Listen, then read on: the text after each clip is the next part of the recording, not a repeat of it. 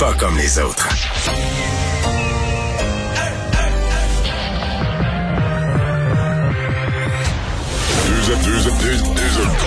Deux animateurs cohérents, deux visions différentes.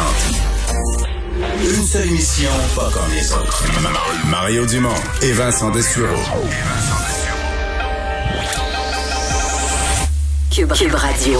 Bonjour tout le monde, bienvenue, bienvenue à l'émission, bienvenue à Cube Radio. On va passer deux heures à vous résumer euh, l'actualité d'ici 17h30. Euh, bonjour Vincent. Salut Mario. Euh, je sais que ce sont des exemples qui frappent l'imaginaire. On en a un autre quand on dit qu'une seule personne peut faire du, du dégât en termes de contamination. C'est à Toronto qu'on a un, un, super événement de propagation. Ouais, le, bon, le, le, gouvernement ontarien qui a confirmé cette histoire-là dans les dans les dernières heures. Euh, et c'est un rappel. Pourquoi on fait ça? Pourquoi on interdit les grands rassemblements là? Un seul mariage qui a eu lieu donc euh, mariage vers le 14 octobre. Euh, il a fait il y a eu deux événements. Là. Un événement lié au mariage le 14 octobre, l'autre le 18, qui ont généré 44 cas euh, sur la centaine de personnes qui ont participé. Alors, un seul événement, 44 cas.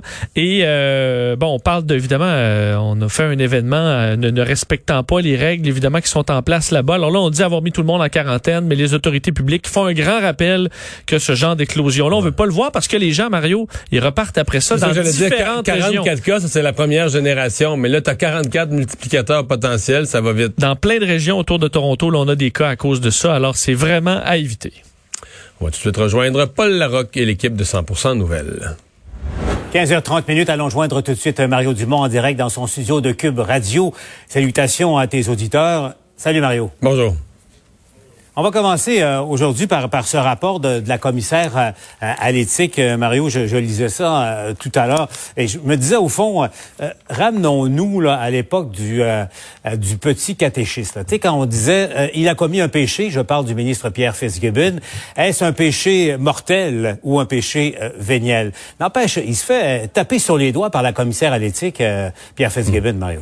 Oui, c'est un péché véniel, là, on s'entend. Le péché mortel, euh, politiquement étant, euh, t'as pas le choix, tu ramasses tes affaires, tu t'en vas chez vous. On n'est pas là-dedans du tout. D'ailleurs, c'est une des sanctions. C'est une des sanctions qui était possible. La commissaire à l'éthique peut recommander ça, que quelqu'un perde son siège. On n'est pas là du tout. Elle recommande finalement une tape ses doigts, la, la, fameuse réprimande. Mais c'est une tape ses doigts, mais c'est une tape ses doigts donnée en public, comme on dit. Tu sais, c'est euh, pour un politicien ouais. sur la place publique d'être réprimandé, c'est fatigant. Et euh, Monsieur Legault, d'ailleurs, ça, ça, va arriver. Là. Monsieur Legault a dit, n'a pas euh, comme ça avait déjà été fait dans le passé par d'autres partis, il n'a pas l'intention de s'esquiver ou d'utiliser sa majorité parlementaire pour bloquer ça. Euh, les députés de la CAQ vont être invités à voter contre un des leurs, la voter à fait contre pour le rapport de la commissaire à l'éthique qui le qui le blâme et lui lui sert une réprimande. Euh, donc euh, un avertissement, une leçon, appelons ça comme on veut, euh, sur l'imprudence. Parce que quand même, si on dit véniel plutôt que mortel, euh, ramenons-nous à une ou deux questions simples. Est-ce que le ministre avec ça a mis de l'argent dans ses poches? Est-ce qu'il a fait ça là, pour faire une passe croche, mettre de l'argent dans ses poches? La réponse c'est non. Est-ce que le ministre a fait une passe croche pour avantager un membre de sa famille ou un de ses proches? La réponse est non non plus. Maintenant, est-ce que dans les standards politiques qu'on s'est donnés ces années-ci, euh, son agissement, au moins en apparence, son agissement était acceptable. Euh, la commissaire à l'éthique dit non et M. Legault a réitéré qu'il avait confiance en cette commissaire à l'éthique. Donc voilà, euh, c'est un épisode. Et quand même, il y avait eu pour le ministre Fitzgibbon dans ses débuts de mandat plusieurs moments difficiles. Bon, c'est il faut, faut, être quand même, on est sévère avec lui, il faut quand même être honnête avec lui. Il était avant la politique quelqu'un il était dans... Moi, j'entendais parler de lui dans le monde tout, des affaires. Ah, mêlé dans tout, dans beaucoup de démarrages, des jeunes entrepreneurs, des jeunes entrepreneurs voulaient se partir, puis ça, c'est correct, c'est honorable. Des jeunes entrepreneurs veulent se partir. Ils faisaient partie de ceux qu'on va voir pour aider du capital de démarrage, mettaient, bon, il y en a de l'argent, ils en mettaient dans leur projet, etc., s'associaient avec d'autres, pognaient le téléphone, mm -hmm. trouvaient deux, trois partenaires, ou un autre l'appelait comme partenaire. Donc, il était mêlé un paquet d'affaires dans le monde des, dans le monde des affaires du Grand Montréal. Donc, quand il s'est lancé en politique, puis s'est décidé un peu à dernière minute, disons qu'il y avait toute une job à faire pour se, départir de, tout ça et puis se rendre clair son affaire pour pouvoir, comme ministre de l'économie, intervenir sans être en conflit d'intérêts. Ceci étant dit, tu décides du t'en vas en politique. Tu décides du t'en vas en politique. Je veux dire, tu ça vient avec toutes les règles qui, qui sont inhérentes à ça. Et puis, au, fond, si tu décides d'aller sur la patinoire politique, tu dois jouer les règles du jeu et observer les règles dès, le commencement. Et c'est un, commencement. Et c'est un peu ça qu'on reproche à, à M. Fitzgibbon, parce qu'essentiellement, pour que les gens comprennent, Mario, c'est qu'un de ses amis personnels, à qui il a vendu d'ailleurs une petite partie de ses intérêts dans une entreprise, et il l'a vendu à son chum. Euh, euh, par la suite, après l'élection, après que le fait que M. Fitzgibbon est devenu ministre, l'a rencontré pour discuter de dossiers. Euh, dans deux des cas, il n'y a pas eu de suite. Dans un troisième, c'est un autre ministre qui a pris la décision. Et Parce que c'était un dossier municipal, le troisième, c'était pas un dossier privé. Oui, c'est ça. Mais il se fait rien. un de ses amis vient lui parler, puis là, est-ce que c'est normal? C'est l'apparence, Mario, c'est l'apparence. Mais je me faisais une petite réflexion, Mario. Ouais. ouais. Je sais que t'aimes pas le mémérage puis le placotage, là, mais je vais t'en ben imposer. Ben non, ben non, ben non. je vais t'en imposer un petit peu. Mais T'as pas trouvé que, tu sais, mettons, M. Legault, c'est supposé être un coup dur, tu sais, dans le fond, un de ses ministres reçoit un blâme, déjà qu'il y a la pandémie, ça devrait être un autre coup dur sur un premier ministre qui en a déjà lourd ses épaules. Je te suis. Je te suis. J'ai pas trouvé qu'il avait l'air euh, si... Euh, je trouvais qu'il prenait ça avec une, certaine légèreté, un peu quasiment... C'est épouvantable ce que je veux dire, là, puis je... Je le dis, mais je le pense pas. Mais quasiment comme ça a fait son affaire à M. Legault, de dire, tu sais, la notion de baisser le caquette, juste pas beaucoup, juste 5 degrés, juste, un petit coup, là. C'est juste un petit peu baisser le caca. Tu sais que M. Legault s'est dit, tiens, une petite réprimande, commissaire à l'éthique, pas de gros, pas de gros dommages sur l'éthique, sur l'image du parti. J'ai pas trouvé que M. Legault avait l'air d'un homme si abattu par une nouvelle citrice. Mais bon, c'est moi qui observe ça, là. Mario, euh, je, Mario, je sais que t'aimes pas ça le placotage, toi non plus, puis t'aimes pas ça le mémérage, mais euh, entends tout ça, toi, que Fitzgibbon en, en met une très, très, très, très, très, très large à Québec, beaucoup plus large énerve d'autres ministres? Non, j'ai pas entendu ça. T'as pas entendu ça, OK. Donc, euh, c'est quoi, là, on monte un petit peu la température au bûcher des vanités, là. C'est ça que tu me dis. au fond, euh, petite leçon d'humilité sans... C'est ça que tu me dis. C'est ça, jamais entendu cette expression-là. OK, OK. C'est un homme de lettres. non, mais moi, moi j'ai quelque chose d'autre à te soumettre, Mario. Ouais. Imagine-toi, reculons là, deux ans et demi en arrière, OK? On recule. Euh, le ministre de l'Économie, c'est un libéral, peu importe lequel. Puis le critique de la CAQ par rapport à ce qu'on a appris puis ce qui se passe en ce moment, c'est Éric Kerr. Imagine-tu une seconde, toi, ce que la CAQ aurait, aurait dit aurait fait aujourd'hui? Ouais, mais, mais euh, euh, effectivement, mais c'est toujours plus facile dans l'opposition. Sauf que là-dessus, on s'entend que euh, pour les libéraux, c'était l'accumulation. C'est ce qui faisait... Parce que si aujourd'hui un parti d'opposition partait de ça, puis essayait de monter une histoire trop grosse, ça serait pas crédible. Le public partirait à rire. Donc, les libéraux étaient devenus à la fin plus plus fragiles sur ces questions-là à cause d'une certaine accumulation. Dans le cas de la CAQ, ben, ils sont encore jeunes, jeunes au pouvoir. On verra ce que ça donne au fil du temps. Mais comme on dit, des comme ça, faut pas ait trop souvent. OK, donc petite note au dossier de, de M. Fitzgibbon et petites conséquences éventuelles euh, à suivre. Euh, Mario, parlons de la pandémie maintenant. Bon, on a, euh, au fond, le premier ministre aujourd'hui avait pas d'annonce à faire comme telle, sinon pour dire au fond que ça va pas si mal au Québec. Quand on se regarde, peut-être qu'on peut se, se, désoler, mais quand on se compare, on, doit se consoler. Il n'y a pas tout à fait tort là-dessus quand on regarde ce qui se passe aux États-Unis, en, France également. Mais par contre, quand on se compare au Canada, Mario, écoute, le Québec est encore la province la plus, euh, la plus touchée. Oui, mais c'est moins, euh, c'est moins ahurissant qu'au printemps passé où le Québec avait euh, quasiment les, les, deux tiers des cas, des décès, etc. Là, il y a, euh, on sent Monsieur, d'ailleurs, on sent la santé publique canadienne plus inquiète de ce qui se passe d'un océan à l'autre. Il y a plus de cas. Le Québec a encore beaucoup de cas, plus que ça part, mais c'est pas aussi, c'est pas aussi frappant qu'au euh, qu'au printemps. L'Ontario en a beaucoup aussi. Il y en a en Alberta, des provinces qui en ont presque pas eu, les, les prairies là, il y en a un peu plus.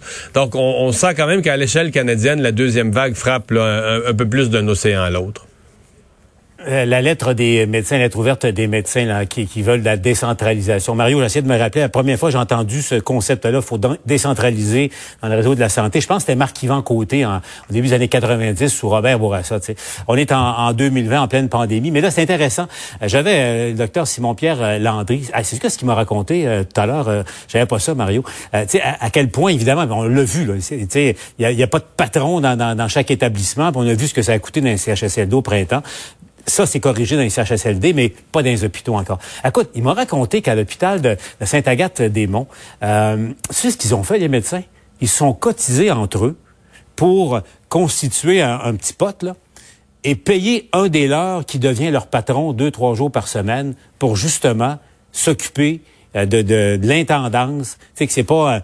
Euh, quelqu'un qui est à, quelque part à, à 8, 8 km dans la stratosphère pour s'occuper de leurs affaires parce qu'il n'y a personne qui le fait selon la structure actuelle. je trouve ça quand même assez, mais, mais, intéressant. est-ce qu'il faut un DG dans chaque hôpital, Mario, d'après toi?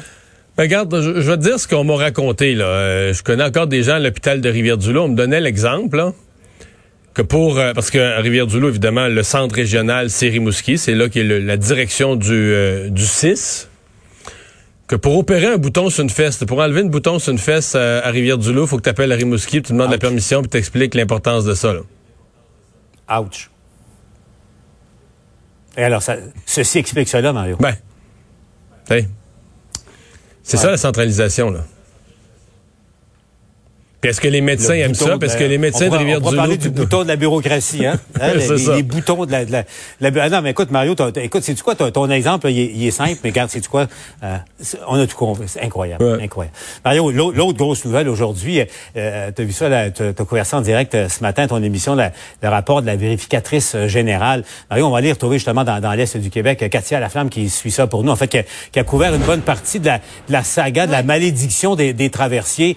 Euh, Katia, bon, écoute, c'est que là, euh, on a un constat clair de la vérificatrice, euh, à quel point euh, les déboires du FA Gauthier là, remontent au fond au début des prises de décision sous le gouvernement libéral, on le rappelle, de, pour, pour la construction de ce bateau-là.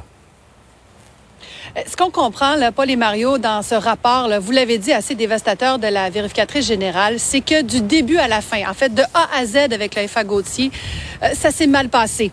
Du début, en fait, les appels d'offres, la supervision des travaux, la garantie avec le fabricant, l'entretien du navire aujourd'hui, ça ne s'est pas passé comme ça devait.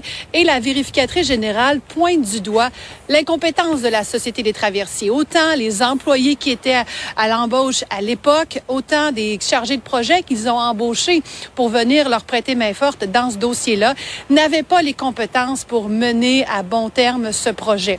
Alors, je vais vous laisser entendre les grandes lignes, les reproches que la vérificatrice générale fait à la Société des traversiers dans ce dossier.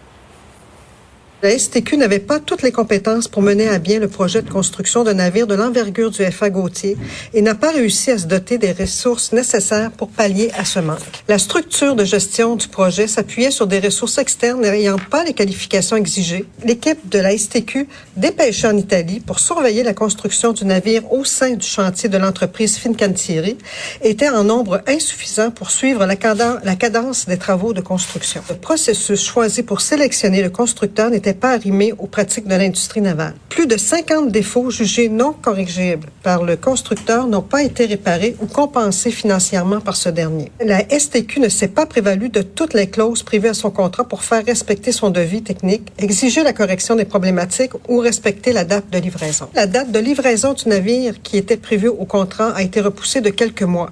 Une pénalité de 3,85 millions de dollars aurait pu être imposée aux constructeurs, mais la STQ ne s'en est pas prévalue.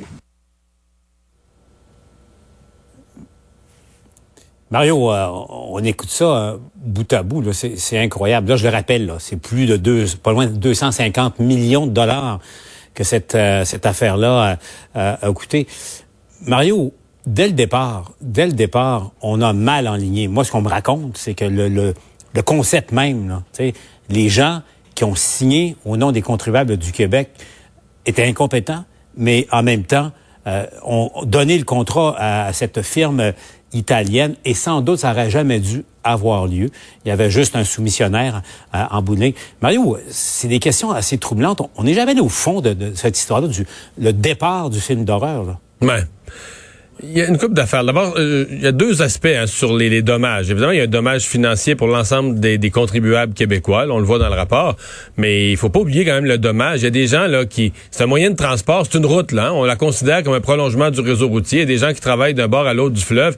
Il y a des gens qui ont dû à répétition là, faire 10 heures tour, faire le tour par Québec parce qu'il y avait plus de bateaux. Il faut penser aussi à, c'est un service qui n'a pas été donné pendant des semaines ou donné tout croche parce qu'on n'avait plus le bateau. Il, il y a vraiment il y a l'aspect humain puis il y a l'aspect financier. Bon moi, une de mes préoccupations, c'est quand le gouvernement part en culotte courte, tu t'en vas négocier un bateau là, de, de, 100 millions et plus. Euh, excuse-moi, mais au Québec, c'est une surspécialité. Il n'y a, pas, a un million de personnes au Québec qui sont en mesure de juger, juger le, fabricant, juger les qualités de fabrication, etc. faut vraiment être dans le domaine. Et c'est pour moi, c'est une défaillance des gouvernements et qui s'est empirée. Parce qu'évidemment, on a eu la commission Charbonneau, la crainte des conflits d'intérêts, l'éthique avec un E majuscule. Mais là, on est tellement dans l'éthique qu'on n'ose même plus. Exemple, quelqu'un qui connaît ça vraiment, les bateaux, mais s'il est dans le privé, on va pas faire affaire avec lui, on n'a pas un conflit d'intérêt. En fait, même, peut-être que les personnes compétentes veulent même plus travailler pour le gouvernement parce qu'ils se disent, si une fois je fais un contrat avec le gouvernement, après ça, je vais me faire reprocher d'être en conflit d'intérêt. Alors que le gouvernement, se prive. Là, on met un fonctionnaire qui connaît pas ça en charge de partir magasiner un bateau de 100 millions, alors que c'est une spécialité. Je veux dire, dans le privé, là, jamais on laisserait quelqu'un qui a pas la connaissance, l'expérience pointue, fine d'un bateau semblable, aller magasiner avec le chéquier dans ses poches, puis il peut payer 100 millions, 125 millions, 150 millions pas un privé qui ferait ça. Mais bon, euh, au gouvernement, au gouvernement, mais c'est les fonds publics, puis ça prend un bateau. Et dans ce cas-ci, effectivement, on fait un appel d'offres tellement mal fait que ça enlève toute la concurrence. Il y a juste, il y a juste une compagnie italienne sur la terre qui était capable de faire notre bateau. Tiens, Mario, comment ça? Comment se fait-il? Qui a fait ça? Est-ce que ça a été fait dans, dans le respect de toutes les règles de gouvernance et d'éthique? C'est sûr que quand on fait disparaître par des conditions hein? tous les concurrents, ce sont de très bonnes questions. Pourquoi? Merci Mario. Au revoir. On se revoit demain.